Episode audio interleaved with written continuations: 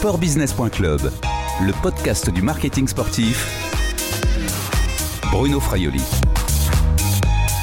Bonjour Antoine Mermot. Bonjour. Vous êtes le président de la classe IMOCA.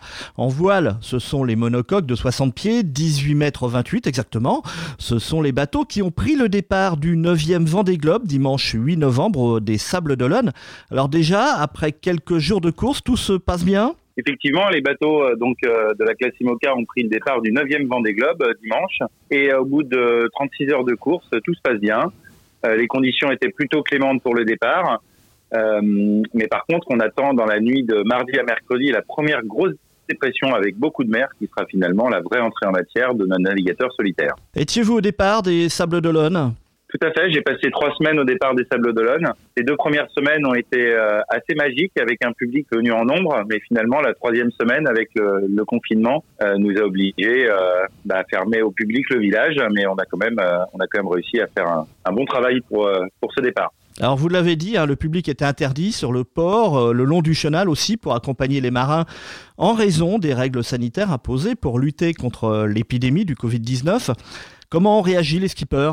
Alors effectivement, c'était une grosse déception pour les skippers parce qu'une des une des caractéristiques de ce Vendée Globe, euh, et en particulier du jour de départ, c'est ces dizaines de milliers de personnes qui sont amassées le long du chenal pour saluer les marins qui partent autour de la planète.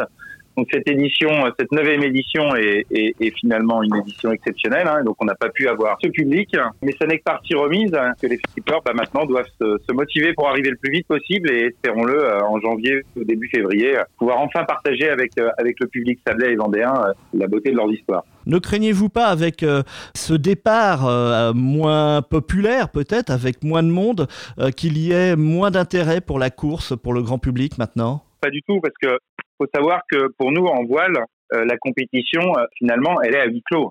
On a un partage avec le public avant le départ, mais à partir du moment où les skippers ont passé la ligne, c'est bien une compétition à huis clos. Donc c'est vrai que pour nous, ça change pas grand-chose, et pour notre public, ça change pas grand-chose. Et d'autre part, sur les gens qui vont suivre le Vendée Globe, on a à peu près entre 5 et 8% de notre public qui vient effectivement sur site euh, au départ en Vendée. Et donc il reste donc 92% de gens qui finalement ne sont ne sont pas venus, hein, qui suivent via les réseaux sociaux, via euh, les différents médias. Et donc pour eux, je dirais que le Vendée Globe euh, sera euh, le même que celui qu'ils ont vécu il y a quatre ans. Et d'ailleurs pour preuve, les premiers chiffres d'audience qu'on peut avoir et les premiers chiffres, par exemple, d'engagés de, sur Virtual Skipper sont, sont, sont, largement supérieurs à ce qu'ils étaient ans, il y a quatre ans. 33 bateaux hein, sont au départ du Vendée Globe. Jamais la course autour du monde n'a connu autant d'engagés. Est-ce aussi un succès pour la classe IMOCA? Alors tout à fait, la classe IMOCA, donc c'est l'association qui réunit les propriétaires et les skippers euh, donc de ces bateaux qui participent au Vendée Globe. Le Vendée Globe étant la course principale, hein, mais il y a tout un circuit avec un certain nombre d'autres régates. Donc cette année, on a eu 33 équipes qui ont réussi le, je dirais pas le tour de force, mais en tout cas, arriver au départ du Vendée Globe, c'est déjà une victoire, hein, parce que participer au Vendée Globe, c'est avant tout une, compétition entrepreneuriale. Il faut être capable de trouver les moyens, des sponsors, hein, pour, pour participer à la course. Ensuite, il faut monter une équipe, construire un bateau, donc c'est la deuxième partie, une régate technologique. Et pour finalement arriver au départ de la course, qui est donc la course sportive, et donc euh, déjà ceux qui ont réussi à se présenter au départ le, le 8 novembre, pour eux, c'est déjà une, une grande victoire. Donc 33, c'est notre flotte la plus garnie, mais surtout en qualité aussi. On a les deux tiers des bateaux qui sont des bateaux extrêmement récents, Soiler, avec euh, le potentiel de gagner la course. Donc on a, on a, on a une très grande qualité. Et aussi, euh, eh ben, ce qui est intéressant, c'est qu'on a aussi euh, beaucoup de skippers féminins cette année. On a six femmes qui prennent le départ du Vendée Globe. Sur les huit premières éditions en tout, il y avait eu six femmes. Et sur la neuvième édition, on en a six. Donc on a multiplié par deux le nombre de participants féminines. Et ça, c'est aussi quelque chose de très important pour notre sport. Peut-on dire que l'IMOCA est la catégorie reine de la course à la voile? Très honnêtement, je pense que je pense qu'effectivement, dans la voile professionnelle, l'IMOCA est la catégorie reine. Le Vendée Globe est la course euh, la plus difficile et la plus suivie. On a une deuxième course qui s'appelle The Ocean Race, qui est l'équivalent anglo-saxon du Vendée Globe, mais c'est une course euh, autour du monde euh, en équipage et avec des escales. Et donc le cumul de ces deux courses, qui sont finalement les deux plus grandes courses historiques, fait que notre catégorie est effectivement aujourd'hui leader dans son secteur. Alors, euh, on va pas se mentir, euh, Antoine Mermot, hein, pour les, non-initiés, euh, vous avez besoin, la voile a besoin d'élargir son audience et la visibilité de votre discipline est, pas forcément très simple. Hein. Il, y a, beaucoup de classes, beaucoup de courses, les mini, les classes 40, les Figaro, multi 50, l'ultime. IMOCA également. Comment vous faites pour vous différencier face à cette, cette concurrence? D'ailleurs, est-ce qu'on peut parler de concurrence avec les autres classes? Il n'y a pas vraiment de la concurrence, c'est-à-dire que comme dans tous les sports, il y a une évolution aussi euh, des catégories qui pousse vers euh, l'ultra professionnalisme. Donc nous en voile, on a donc la classe mini hein, qui pourrait correspondre à une catégorie, admettons, euh, régionale. Puis derrière, on a le, le, Figaro et le classe 40 et le multi 50 qui peut être l'étape suivante dans le professionnalisme, une espèce de Ligue 2 de la voile. Et après, en Ligue 1, on pourrait avoir euh, l'IMOCA et, les bateaux ultimes qui sont les vraies classes professionnelles qui derrière euh, participent euh, ou ont des courses dédiées et qui sont, qui, sont celles qui, réunissent les, meilleurs marins et, les gros budgets. Mais IMOCA, c'est quand même formaté pour avoir un format plus lisible, plus visible, avec un, championnat sur 4 ans et le Vendée Globe en point d'orgue. En réalité, le Vendée Globe est notre point d'orgue, mais on a, on a deux points d'orgue. On a bien The Ocean Race et le Vendée Globe, qui sont les deux tours du monde. En France, on est très axé Vendée Globe. Euh, par contre, dans les, pour les non-français, le The Ocean Race, donc l'ex Whitbread, a autant d'impact. On met en place ce championnat avec une, une, quinzaine de courses sur, sur quatre ans, avec ces deux tours du monde euh, en point d'orgue, bah pour que justement notre sport soit le plus complet et le plus visible possible, et qu'un sponsor qui voudrait s'engager auprès d'une équipe euh, puisse avoir, euh, avoir le maximum de chances de pouvoir avoir les retombées à la hauteur de ses attentes. justement, Classimoca a réalisé une étude en référençant notamment toutes les marques et sponsors euh, qui sont présentes sur les bateaux de, de votre classe. Quelles sont les principales conclusions de cette, de cette enquête? Alors la première conclusion, été de voir que sur les, les 33 bateaux qui prennent le, le, départ du Vendée Globe, ils ont réussi à réunir à peu près 120 millions d'euros sur les trois dernières années pour, pour financer la participation qui est une, euh, comment dire, une augmentation de 25% par rapport au Vendée Globe 2016. Donc, on est plutôt dans un bon cycle.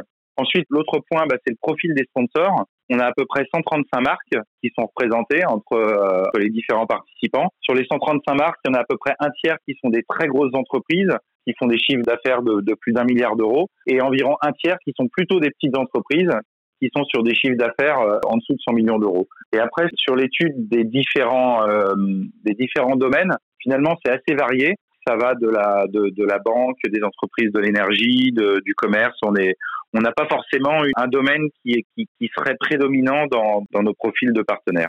Comment vous expliquez d'ailleurs cette, cette énorme diversité de parrains, de sponsors? Déjà, il y a une très grande diversité de, de des projets. Hein. C'est-à-dire qu'on a des projets, on a un projet japonais, finlandais, italien, allemand, français. On a des gens qui sont là pour le sport. On a d'autres skippers qui sont vraiment sur une approche très technologique de la compétition. On a des skippers euh, qui sont là pour euh, raconter une aventure et pour vivre une aventure personnelle. Donc déjà, ces profils d'équipe et de projets sont déjà très différents. C'est ce qui donne la richesse finalement en plus au vent des globes. Euh, mais derrière, ça se concrétise par des partenaires qui, de fait, sont aussi assez différents et qui vont pas forcément avoir les mêmes ambitions, tant, tant par le, lieu géographique où ils veulent avoir des retombées ou, par l'histoire qu'ils souhaitent soutenir. Quel discours, d'ailleurs, vous tenez auprès des, sponsors potentiels? C'est quoi la force de, de l'IMOCA? C'est le naming de la voile? C'est la visibilité, justement, de, de la classe IMOCA? C'est de travailler sur tous les piliers. Hein. Donc, euh, bah, la visibilité en elle-même, ça fonctionne très bien avec le naming. Le naming, on est avec le cyclisme, les deux sports qui offront cette visibilité et c'est quelque chose qui fonctionne bien et depuis longtemps et qu'on maîtrise très bien. Après, on a ce côté B2B, euh, B2C et, on est capable de faire vivre des expériences, je dirais au départ des courses ou de naviguer à bord des bateaux, de naviguer avec les skippers dans certaines épreuves qui sont inoubliables pour la majorité des clients. Et après, le troisième pilier, qui est le pilier sur lequel on travaille le plus depuis euh, depuis quatre euh, ouais, depuis depuis quatre ans, depuis le dernier cycle, c'est vraiment le pilier RSE avec le sens qu'on va donner à ces projets. Aujourd'hui, on voit qu'il y a comme une, une, grande partie des équipes qui sont déjà très engagées. Certaines équipes comme Initiative Cœur, Time for Ocean ou euh, Sea Explorer, le bateau de, de Boris Herman, sont des projets qui sont vraiment complètement construits autour d'un sens qu'on veut donner à, à, notre sport et les partenaires sont, sont très sensibles à ça. Donc euh, c'est en particulier euh, une des voies qu'on continue de, de, travailler, de construire pour les quatre prochaines années. L'intérêt aussi, ce sont des tickets d'entrée qui sont euh, très variables. Il y en a pour, pour toutes les bourses. Bah, tout à fait. Hein.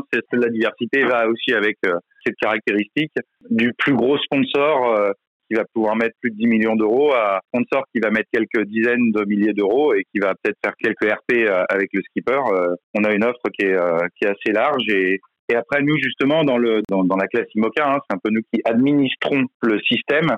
Bah, L'objectif, c'est de, favoriser cette diversité et surtout que cette diversité reste réellement une force, reste une caractéristique importante.